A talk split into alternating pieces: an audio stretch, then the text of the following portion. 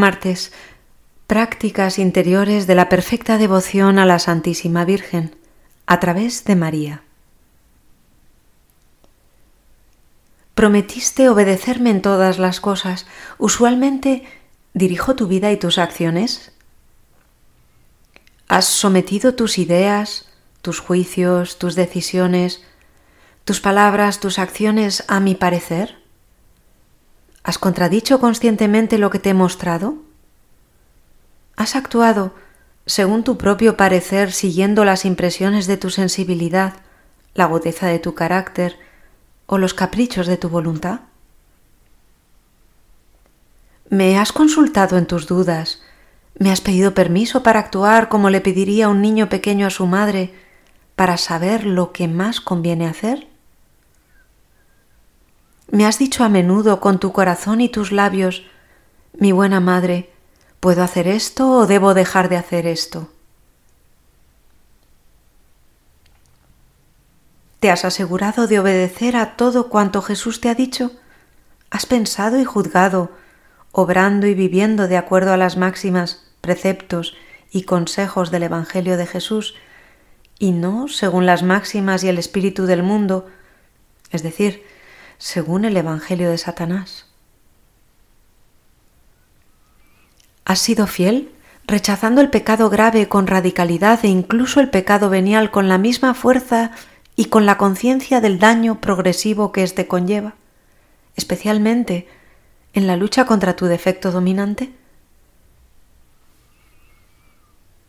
¿Te has aplicado seria y conscientemente a los deberes de tu Estado, responsabilidades familiares, deberes profesionales, trabajo, etc.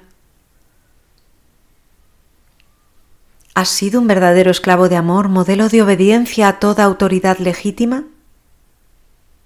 ¿Has reconocido la autoridad de Jesús y la mía en tus superiores, sacerdote, esposo, esposa, maestros, poderes civiles, superiores eclesiásticos y religiosos, etc.? ¿Tu obediencia natural ¿Está inspirada en las cualidades o defectos de aquellos que están revestidos de autoridad para ti? ¿Has discutido y criticado las órdenes y los consejos que te han sido dados? ¿Has hecho excepciones deliberadas en tu obediencia? ¿Has obedecido a regañadientes murmurando con tristeza o con rencor? ¿Has recibido con la confianza de un hijo las indicaciones de tus superiores abrazando la obediencia en lugar de evitarla? ¿Has terminado el examen de conciencia? Estando ante tu gloriosa reina y humillado profundamente al ver las numerosas faltas de las que has sido culpable, pídele perdón. Perdono, Madre Divina, por haber sido tan infiel.